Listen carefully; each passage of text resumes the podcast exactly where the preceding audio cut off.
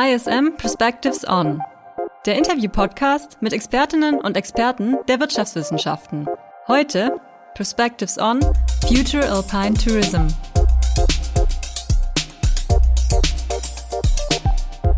Herzlich willkommen zu einer neuen Ausgabe von ISM Perspectives On. Mein Name ist Julian Tröndle, ich bin Redakteur im Fernstudium am ISM Campus Stuttgart und mein heutiger Gast ist Alexander Hodeck. Er ist Professor für International Sports Management an der ISM in Berlin und er ist heute hier, um mit mir ähm, ein Thema zu besprechen, was diesen Winter medial sehr kontrovers diskutiert wurde. Es geht in der heutigen Folge nämlich um nicht weniger als um die Zukunft des alpinen Sporttourismus. Alexander Hodeck ist dafür, meine ich, der ideale Gesprächspartner, denn er schrieb bereits 2015 seine Promotion an der Universität Leipzig zum Strukturwandel des Sporttourismus im Schwarzwald und im Erzgebirge. Ich bin daher sehr gespannt, wie er auf die gegenwärtige Lage blickt. Zunächst aber herzlich willkommen hier bei uns im Podcast Alexander Hodeck. Ja, hallo, ich freue mich, im Podcast mit dabei sein zu können und äh, über dieses spannende und wichtige Thema ins Gespräch zu kommen. Heute zum Zeitpunkt unseres Gesprächs Mitte Februar liegt ja eine beruhigend lange Phase andauernder Kälte hinter uns, sodass in den europäischen Skigebieten gegen Ende der Saison doch noch sowas wie Normalität einkehren konnte. Wir erinnern uns aber vermutlich alle noch an die medial vermittelten Bilder rund um Weihnachten von beschneiten weißen Strichen in ansonsten braunen Gerölllandschaften. Im schweizerischen Gstaad wurde der Schnee gar per Helikopter auf den Berg geflogen, da die Schneekanonen gegen die warmen Temperaturen gar nicht mehr ankam. Wie haben Sie die vergangene Saison mit diesen eigenartigen Bildern erlebt? Ja, das, das mutet schon grundsätzlich ein wenig abstrus an, wenn man dann sieht, dass Urlauber auf einer zwei Meter breiten Piste irgendwie durch das grüne oder braune Tal dann fahren. Und naja, das widerspricht irgendwie dem, wie man sich den schönen Winterurlaub bei blauem Himmel und weißem Schnee vorstellt. Und äh, ich habe natürlich dann nicht nur den Blick auf den Urlauber und das schöne Feeling, sondern eben auch auf das Thema, naja, wie wirkt sich das wirtschaftlich vor allen Dingen für die aus, die eben eben im Wintersport ihre Angebote machen. Und da ist es natürlich katastrophal. Ja, einmal, weil äh, eine ganze Reihe von Destinationen vielleicht überhaupt nichts anbieten konnten zu Zeiten, die vor zehn Jahren oder auch vielleicht vor fünf Jahren noch ganz sichere Wintersport-Tourismuszeiten waren. Ne, gerade die Weihnachtszeit, da gibt's ja viele, die ihren ersten Winterurlaub so ein bisschen planen, um die Weihnachtsfeiertage zu nutzen, vielleicht auch ein bisschen das abzutrainieren, was man sich ange gegessen hat über Weihnachten und das fällt weg oder ist weggefallen. Äh, und das bedeutet natürlich für die, die ihre Angebote dann in den Destinationen machen, eine absolut schwierige Situation. Ich selber habe das in Garmisch-Partenkirchen erlebt. Ich war kurz nach, nach den Weihnachtstagen mal für zwei Tage dort und ja, das war schon nicht nur verwunderlich die Situation, sondern auch ein bisschen bedrückend tatsächlich.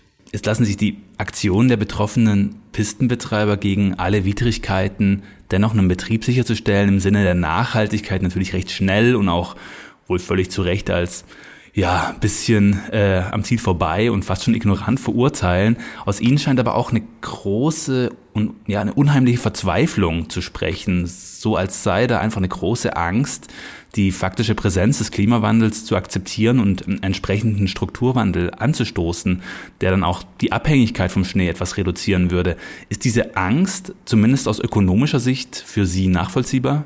Zu 50 Prozent ja, weil man natürlich, äh, wenn man sich so in klassischen Wintersportregionen anschaut, ähm, wann quasi die Einnahmen generiert werden, dann ist das zu den Schneezeiten im Normalfall. Ne? Und man macht irgendwie 80 Prozent der Einnahmen des Jahres, wenn man es mal ganz extrem rechnet, klassischerweise in den äh, Skitagen die, die halt die weißen Tage genannt werden und muss damit quasi den Rest des Jahres auskommen. Und demzufolge ist es natürlich ganz verständlich, dass man versucht, irgendwie diese Skitage sicherzustellen. Auf der anderen Seite ist natürlich die Verzweiflung auch eine, wo man sagen kann, vielleicht hätte man das ja auch schon vor einigen Jahren angehen können und sich äh, Gedanken machen können, wie geht man damit grundsätzlich um? Sie haben ja schon ähm, meine Promotion angesprochen. In der habe ich ja äh, für die Mittelgebirgsregionen in Deutschland das schon aufgegriffen, auch schon vor sieben Jahren. Und dort habe ich natürlich auch Quellen verwendet, die auf diese Problematik schon zehn Jahre oder vielleicht noch länger hingewiesen haben. Aber natürlich ist es auch verständlich, dass man an einem bestehenden System, solange das auch wirtschaftlich natürlich attraktiv ist, schwerlich was ändern möchte. Ja, und deswegen ist da schon ein gewisses Verständnis da aber natürlich auch so ein, ein, gewisser Punkt, wo man sagt, man muss die Strategien eben vielleicht nicht nur auf den Winter zu setzen, ähm, tatsächlich entwickeln und dann wirkt das natürlich auch ein bisschen befremdlich, aber verstehen kann man es trotzdem, ne? weil bei allen Aktivitäten, die da schon gemacht wurden, ist es eben ganz oft so, vor allen Dingen in den Hochgebirgen noch, die ja weniger leiden äh, bis jetzt unter dem Klimawandel als die Mittelgebirge, dass man da ganz klar auf den Winter setzt. Lassen sich die finanziellen Einbußen durch die wärmeren Winter der letzten Jahre bereits einigermaßen valide beziffern? Naja, das ist immer nicht ganz so einfach. Was man herannehmen kann, sind äh, für einzelne Destinationen Tage, an denen Naturschnee zur Verfügung stand. Na, das lässt sich schon beziffern, dass dann quasi das vielleicht um in Hochgebirgen mal um zehn Tage im Jahr, in den Mittelgebirgen vielleicht um 20, 30 äh, Tage zurückgegangen ist. Und wenn man dann ähm, so typische Untersuchungen, die ich auch selber gemacht habe, äh, mal hernimmt und sagt, okay, ein äh, Wintersporttourist im Erzgebirge, der zum Skilanglauf dorthin gereist ist, der gibt vielleicht so 80 Euro pro Tag aus äh, und dann kann ich das ja relativ schnell hochrechnen, was das für eine Region macht, wenn da äh, in einem kleinen Ort mit 4000 Einwohnern vielleicht 500 Gäste begrüßt werden können und die geben am Tag halt im Durchschnitt 80 Euro aus und dann fehlen mir da Tage, dann kann ich das berechnen.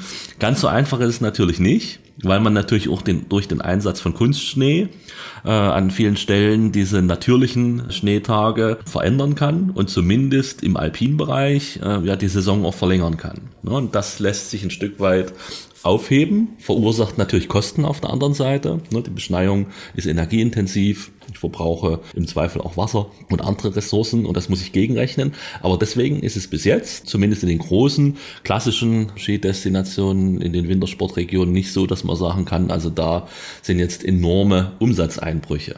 Und das ist vielleicht auch der Grund, dass man sagt, naja, wir versuchen das mit allen Mitteln zu halten. Nun ist ja der ökonomische Faktor sicher ein hemmendes Element für die betroffenen Regionen, einen Strukturwandel anzustoßen. Hinzu kommt aber sicherlich auch ein gewisser emotionaler Faktor. Ähm, ich selbst komme auch aus einem Ort nahe des Schwarzwalds, wo man sich gerne Geschichten von früher erzählt, wie man in besonders kalten Wintern per Ski zur Schule kam oder ähnliches. Der Wintersport ist dort und das gilt für noch alpinere Regionen vermutlich umso mehr, also auch tief im biografischen Selbstverständnis der Menschen verwurzelt. Ist aus Ihrer Sicht auch dieser nostalgische Blick zurück ein Problem für ja, eine touristische Neuausrichtung dieser Orte? Ich kann das, äh, was Sie gesagt haben, absolut nachvollziehen, weil ich selber auch aus dem Mittelgebirge eben komme und da gehört das Skifahren eben einfach mit dazu. Ne? Und jedem, der dort aufwächst, äh, der, der ist mit diesen Dingen aufgewachsen ähm, und kennt das auch, dass die äh, Touristen eben zum Skifahren kommen und man selber Ski fährt. Und natürlich möchte man sich davon nicht verabschieden. Das ist absolut nachvollziehbar, ne? weil das eben vielleicht sogar an vielen Stellen eine Art Kulturgut in der Region ist ne? und äh, eben auch das ausmacht. Und man hat das Selbstverständnis, dass man eben, ähm, sagen wir mal, sich als Wintersportregion vorstellt und auch fühlt. Und, und das möchte man natürlich auch ungern so verändern. Man weiß ja auch von Unternehmen, wie schwierig es ist, eine grundsätzliche Neuausrichtung zu machen. Na, also da, wo vielleicht dieser kulturelle Aspekt noch gar nicht hinzukommt, ist es natürlich auch schwierig zu sagen, wir bieten jetzt ähm, neue Produkte für neue Zielgruppen an äh, und richten uns da komplett neu aus. Und wenn dann noch sozusagen dieses Traditionelle dazu kommt, und das ist ja ganz wichtig auch für eine Urlaubsregion, dass ähm, diejenigen, die dort dort vor Ort sind, das auch leben, dann fällt das sicherlich noch schwerer. Ja, und ähm, mir selber geht das ja auch so. Ich freue mich, wenn jetzt ähm, nach den Vorlesungen Zeit ist am Wochenende, dann doch auch äh, Ski zu fahren, weil eben genügend Schnee da ist und dann, dann fühlt man sich besser. Ja, und das möchte ich natürlich auch nicht missen. Und ich glaube, so ist das für jeden, der Angebote schafft und natürlich auch für diejenigen, die dann für die Strategien zuständig sind.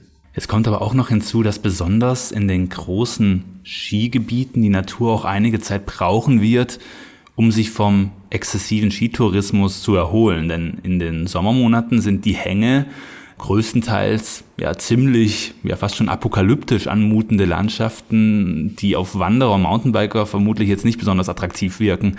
Warum leiden denn die Landschaften derart unter dem Wintersportbetrieb und wie lange wird es aus Ihrer Sicht dauern, bis sie sich regeneriert haben? Mal angenommen, der Pistenbetrieb würde dort von heute auf morgen eingestellt. Das äh, liegt tatsächlich nicht ganz so in meiner Expertise. Ich würde aber mal davon ausgehen, dass äh, diese Erholung sicherlich äh, eine relativ lange Zeit braucht. Und stellt sich auch die Frage eben in Verbindung mit den veränderten klimatischen Bedingungen, ob überhaupt diese schönen grünen Almen dann wieder entstehen. Ähm, und äh, ein Problem, ähm, was wir in dem Zusammenhang natürlich haben, ist durch den Einsatz von Kunstschnee und die Präparation mit Kunstschnee der, der hat eine andere Konsistenz als der natürliche Schnee, ist also von der, von der kristallinen Struktur her so, dass äh, weniger Luft in diesem, ähm, sagen wir mal, System ist und deswegen ist der härter und fester und wenn er dann verdichtet wird durch die Pistenbully-Einsatz, dann ist das quasi wie eine Art, wenn man es übertrieben sagen will, Beton und durch dieses Verlängern der Saison mit Kunstschnee wird natürlich der negative Effekt, die Zerstörung der unterliegenden ähm, Bodenschicht natürlich noch intensiviert. Und, und da sehen wir eben auch wieder diesen Teufelskreis. Ne? Die Anbieter möchten die, die Saison absichern, weil das ganz zentral ist. Der Urlauber möchte eben dann auch, wenn er in den Urlaub zum Skifahren fährt, möglichst Skifahren und eben nicht nur wandern gehen. Zumindest ist es bis jetzt so. Und ähm, dann muss ich eben damit arbeiten. Und das äh, wirkt sich dann natürlich negativ sozusagen aus, wie ich es beschrieben habe. Und ich habe eben eine zusätzliche Umweltbelastung. Und das ist mal davon auszugehen, dass das eben ähm, auf jeden Fall schädlicher ist, als wenn man nur mit mit natürlichem Schnee bearbeiten würde und demzufolge wird die Erholung auch länger sein. Da können wir ja in Deutschland oder vielleicht auch insgesamt in der Dachregion das schon beobachten. Es gibt aber auch durchaus ähm, Skidestinationen, die beispielsweise sich in Südosteuropa befinden, wo dann zusätzlich zum normalen Kunstschnee noch mit weiteren Chemikalien gearbeitet wird. Da sind dann die Belastungen natürlich noch größer, weil das noch fester wird und weil natürlich die eingebrachten Chemikalien irgendwie auch im Boden erstmal verbleiben. Wenn wir uns mal konkret dem alpinen Sommertourismus zu, was erwarten denn TouristInnen, die im Sommer in die Berge fahren von ihrem Urlaub? Das ist eine, eine gute Frage und das habe ich ja auch konkret in meiner Promotion untersucht und konnte feststellen, dass eigentlich die Motivation, warum man äh, im Sommer, also außerhalb der klassischen Saison in, in diese Bergregion fährt, relativ deckungsgleich ist mit dem, was die Motivation für den Winter ist. Nämlich tatsächlich ganz vorrangig sich erholen und dabei äh, die Natur genießen. Ja, und dieses Naturgenießen bedeutet eben, ich möchte dann im Sommer die schönen grünen Almen sehen, ich möchte äh, gesunde Bäume erleben, ich möchte möglichst wenig gestört werden durch Geräusche von irgendwelchen äh, Baumaßnahmen. Ja, dieses Naturerleben, Abstand gewinnen, wenn man so von verschiedenen Push- und Pull-Faktoren, die es im Tourismus ja gibt, da spricht, das ist eigentlich das Entscheidende. Und ähm, aus der Sicht, äh, ich habe mich ja mit äh, unter dem Fokus Sporttourismus beschäftigt, ist es natürlich natürlich auch tatsächlich für viele das Aktivsein ja, und ein gesundes Aktivsein. Und da lassen sich beispielsweise in der Motivationslage diejenigen, die im Winter zum Skilanglauf in diese ähm, Bergregionen ihren Urlaub machen, ganz gut vergleichen mit denen, die im Sommer dann zum Wandern dorthin kommen. Und beim Skiabfahrtslauf, dann ist es eher die, diejenigen, die dann halt diese Bergregionen mit dem Mountainbike oder mit dem E-Bike erleben wollen. Sie haben vorhin bereits angedeutet, dass sich um den Wintertourismus ja oftmals ganze Infrastrukturen ausgebildet haben, aus denen für die Region dann auch vielfältig Mehrwert generiert werden kann. Schauen wir uns mal einen Besuch eines durchschnittlichen Wintertouristen an. An welchen Punkten gibt er Geld aus und zu welchen Summen akkumuliert das dann im Zuge eines vielleicht einwöchigen Urlaubs?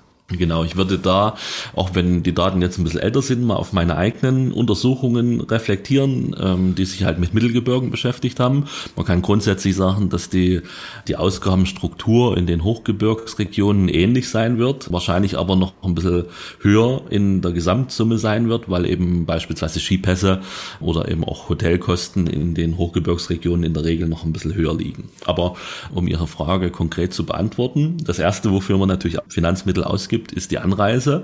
Es ist tatsächlich noch so, und das ist auch ein erstes äh, Problem, wenn man sich mit, sagen wir mal, nachhaltigem Wintersporttourismus beschäftigt, das ist die Anreise. Die meisten reisen eben gerade in die Gebirgsregion dann doch mit dem eigenen Pkw an. Und Individualverkehr ist natürlich immer per se erstmal auch eine Herausforderung. Auf der anderen Seite ist es natürlich ähm, gerade in entlegene Hochgebirgstäler zu kommen nicht ganz so einfach mit dem öffentlichen Verkehrsmitteln, weil eben Schienen nicht bis dort äh, in jedes Bergdorf anliegen können und auch die Postbusverbindungen oder Busverbindungen auch eine gewisse Herausforderung darstellen. Dafür gibt man zunächst erstmal Geld aus. Beim Ankommen dann ist ein ganz wichtiger und entscheidender Punkt natürlich das Thema Übernachtung. wir beobachten, dass im Normalfall die Aufenthaltsdauer im Winterurlaub so zwischen drei und sieben Tagen liegt. Das heißt, kann eben je nachdem, äh, wie die Region ausgeprägt ist, äh, die Mittelgebirgsregion, mit denen ich mich beschäftigt habe, das ist so ein typisches Urlaubsregion,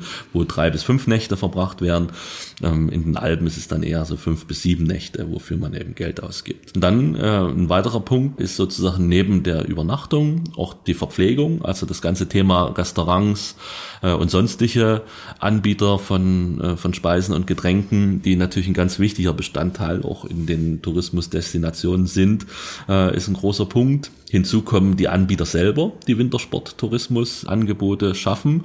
Das ist eben ähm, beispielsweise der Skilift-Betreiber. Das sind aber auch diejenigen, die eben ähm, Verleih von Ski-Ausrüstung beispielsweise vornehmen oder natürlich auch diejenigen, die als ganz klassisches Sportgeschäft Ski-Ausrüstung, aber auch Skibekleidung und andere Sportbekleidung, Winterbekleidung zum Kauf anbieten.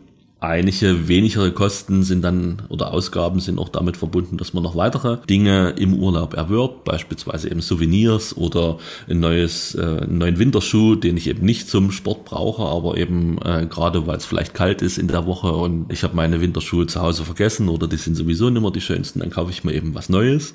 Das sind dann die klassischen Anbieter und hinzu kommen dann auch noch, äh, und das habe ich vor allen Dingen auch in den Mittelgebirgen gesehen, durchaus nicht nur sporttouristische Anbieter, Anbieter, sondern auch zusätzliche Leistungen, die wahrgenommen werden. Also Menschen, die beispielsweise dann ein Museum besuchen oder ähm, vielleicht auch eine andere Sehenswürdigkeit, kulturelle äh, Veranstaltungen noch mitnehmen, äh, vielleicht auch eben Zusatzangebote machen, Wellnessangebote und ähnliches. Und das sieht man schon, das sind eigentlich fast alle Anbieter, die man sich in so einer Destination vorstellen kann, äh, profitieren dann direkt äh, zum großen Teil oder eben auch indirekt. Ein Zulieferer, ein, ein Bäcker beispielsweise, der die Hotels beliefert und ähnliches vom Wintersporttourismus. Und deswegen hängen oftmals in diesen ja ländlich geprägten Regionen, weil eben die Gebirgsgipfel oder Täler dann in den Hochgebirgen in der Regel kaum so richtig relevante Industriebetriebe aufweisen, hängen eben ganz viele tatsächlich von, äh, von diesem Wintersport ab. Und das zeigt eben auch nochmal diese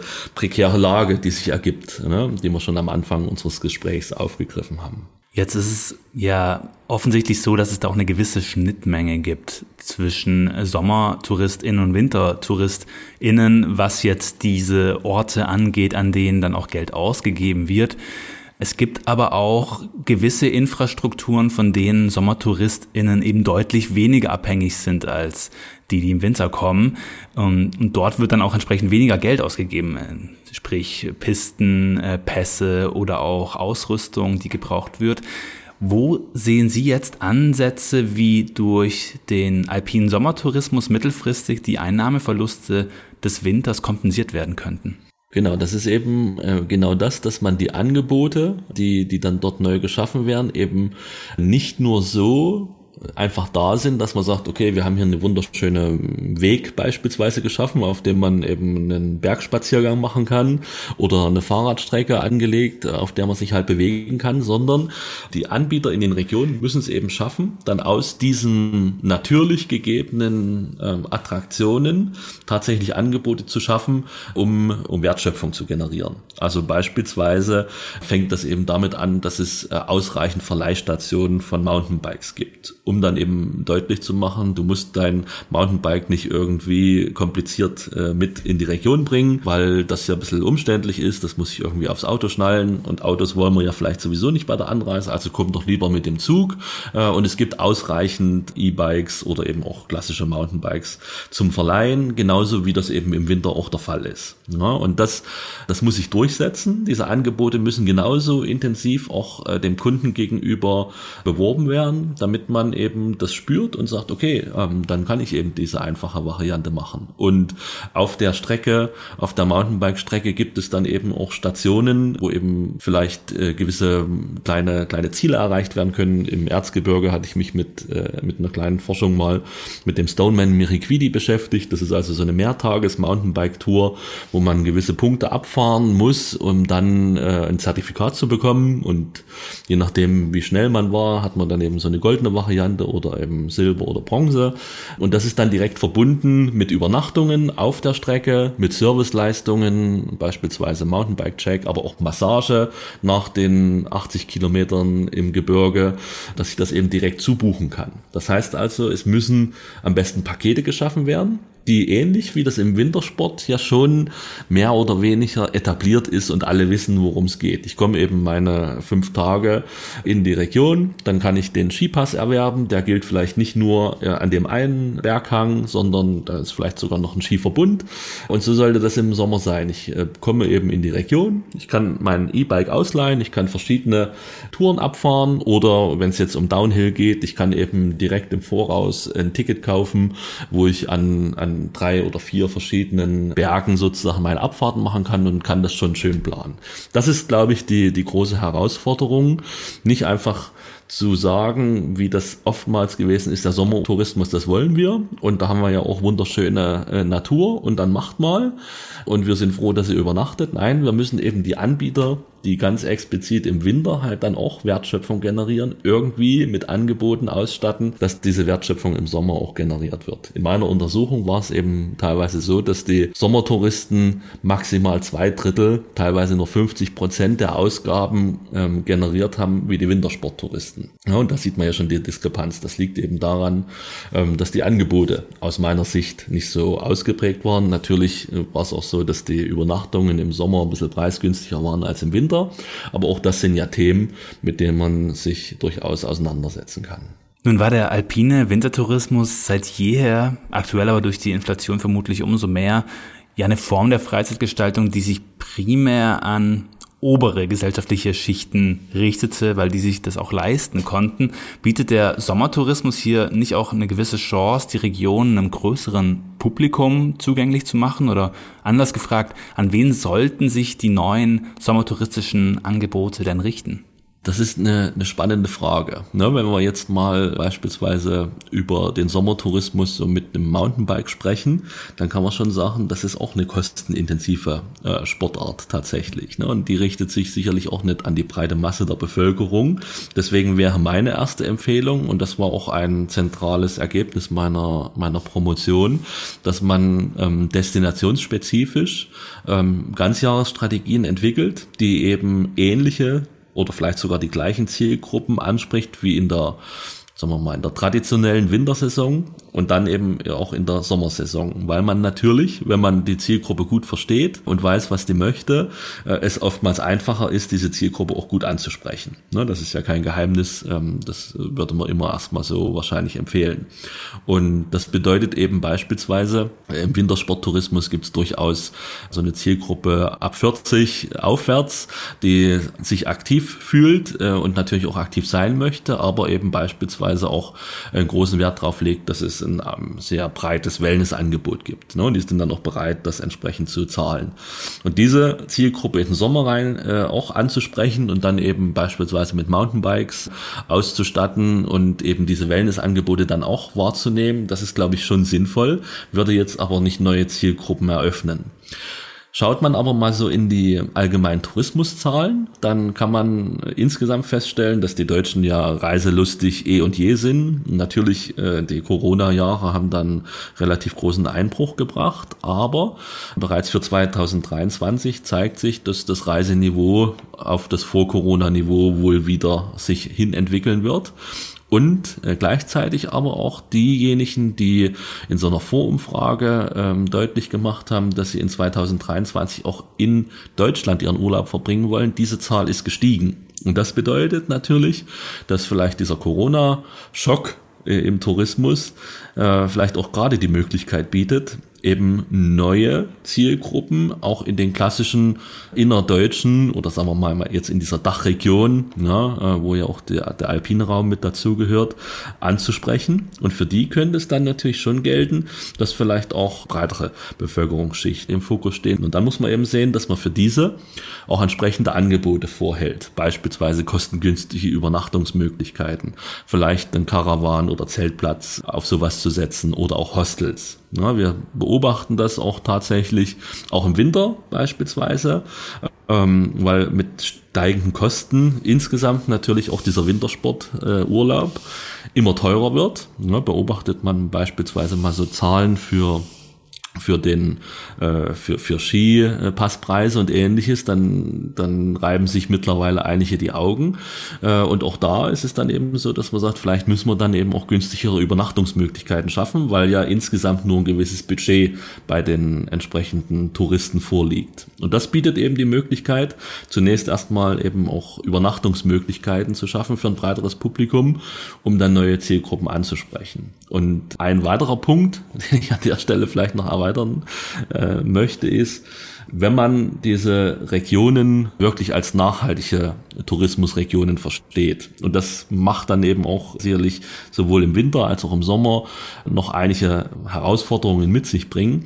Aber dann ist es natürlich auch eine ideale Region für den Urlaub für die jüngere Generation, die ja dem Thema Nachhaltigkeit noch viel, viel offener und aktiver gegenübersteht, als das vielleicht die Zielgruppe ab 40, äh, die ich vorhin beschrieben habe. Ne? Und da sehe ich schon absolute Chancen, dass junge Menschen sich auch für den Urlaub in der Nähe begeistern können, weil eben das schon mal CO2-Emissionen verringert, wenn ich eben äh, beispielsweise in den Harz von Berlin als Student äh, in meinen Urlaub gehe, als wenn ich nach Mallorca fliege. Wenn Sie nun beauftragt werden würden, in nur einstigen renommierten Skiregion einen entsprechenden Strukturwandel anzustoßen. Was wären denn die ersten Maßnahmen, die Sie so in Angriff nehmen würden? Also ich glaube, dass in vielen Skiregionen das schon die ersten Dinge gemacht wurden tatsächlich. Aber ich würde tatsächlich auf äh, dieses Ganzjahresthema zunächst erstmal fokussieren. Und ich würde auch zusätzlich äh, im, im Winter-Tourismusbereich darauf achten, dass dieses Thema Nachhaltigkeit ernst genommen wird und man eben beispielsweise auch die vorgehaltenen Angebote Schritt für Schritt ein Stück weit verändert. Also beispielsweise gibt es schon erste Regionen, die sagen, okay, wir setzen nicht mit äh, voller Gewalt auf äh, nur noch Kunstschnee, sondern wir äh, präparieren die Pisten dann, wenn ausreichend Naturschnee da ist.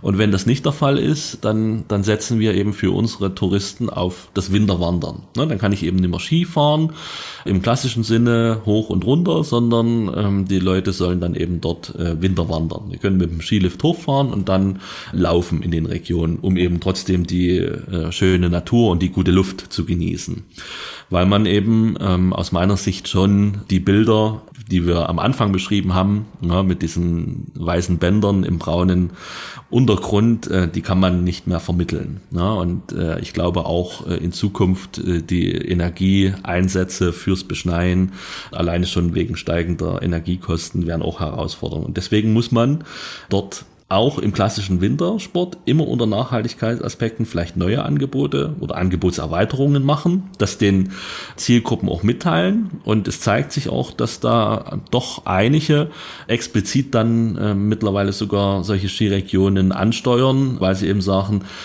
wie das vielleicht Sie ja auch nachvollziehen können in Ihrer Generation, dass man eben sagt, äh, mir ist das wichtig, dass ich mit meiner eine Woche Winterurlaub jetzt nicht so und so viel ähm, Emissionen schaffe und, und eben ein Sünder bin im klimatechnischen Sinne.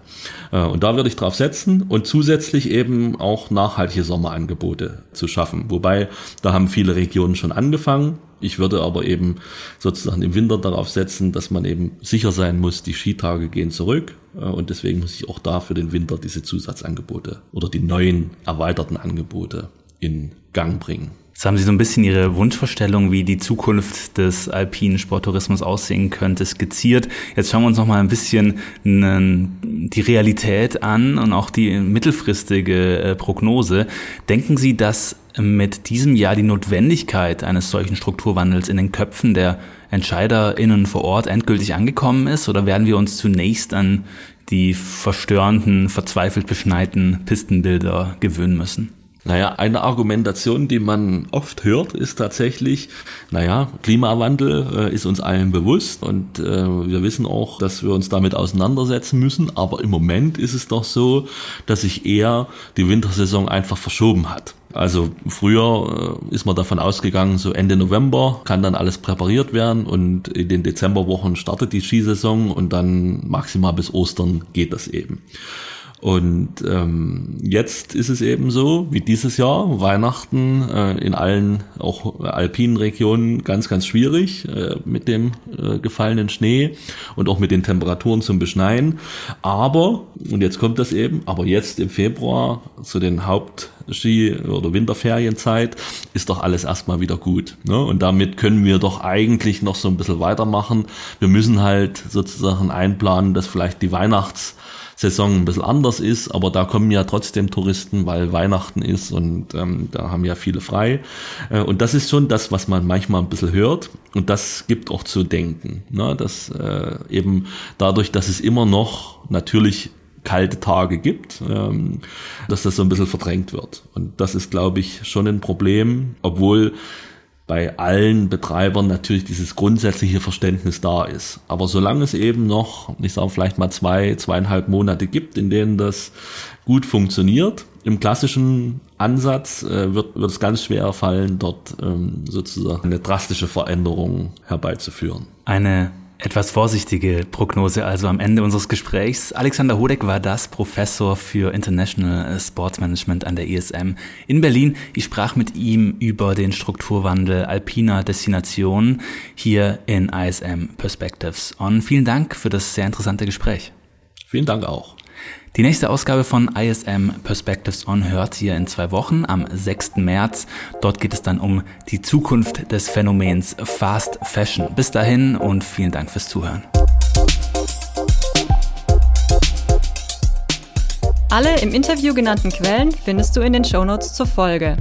Der Podcast ISM Perspectives On wird präsentiert von der International School of Management. Besuche unsere Website ism.de für weitere Infos zu den angebotenen Bachelor- und Masterstudiengängen aus dem Bereich der Wirtschaftswissenschaften.